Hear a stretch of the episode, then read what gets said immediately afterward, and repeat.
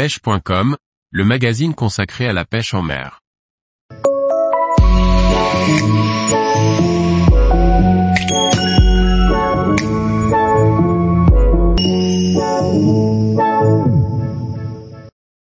La pêche du tassergal au casting jig, efficace en toute saison.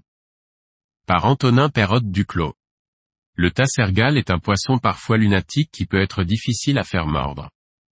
C'est un prédateur qui peut suivre nos leurres sur des dizaines de mètres sans déclencher une attaque. Le casting jig permet souvent de le séduire. Le tassergal est un poisson présent dans de nombreux pays du monde et dans plusieurs océans et mers.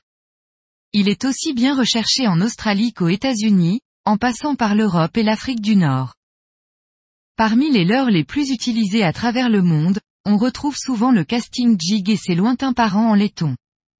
Ces derniers sont souvent customisés, les pêcheurs rajoutent des plumes ou des morceaux de plastique sur l'hameçon pour augmenter légèrement le réalisme dans l'eau.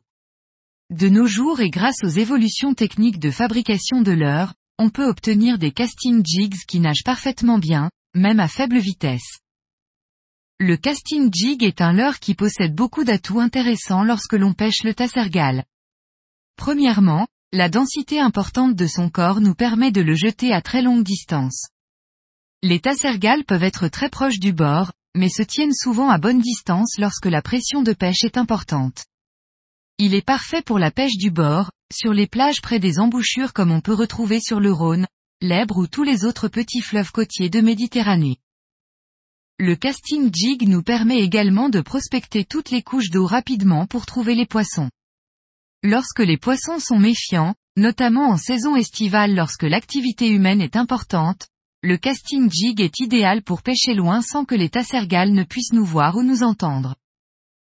Le tassergal est un poisson qui se nourrit aussi bien d'anchois et de sardines que de grosses orphies. De manière générale, il est préférable d'utiliser des jigs de petite taille, au profil fin, en début de saison. À cette période, il est d'ailleurs fréquent de les voir chasser en surface par bancs de 4 ou 5 individus de même taille. Les plus gros poissons sont généralement solitaires et sont difficiles à leurrer si notre jig ne correspond pas à leur régime alimentaire actuel.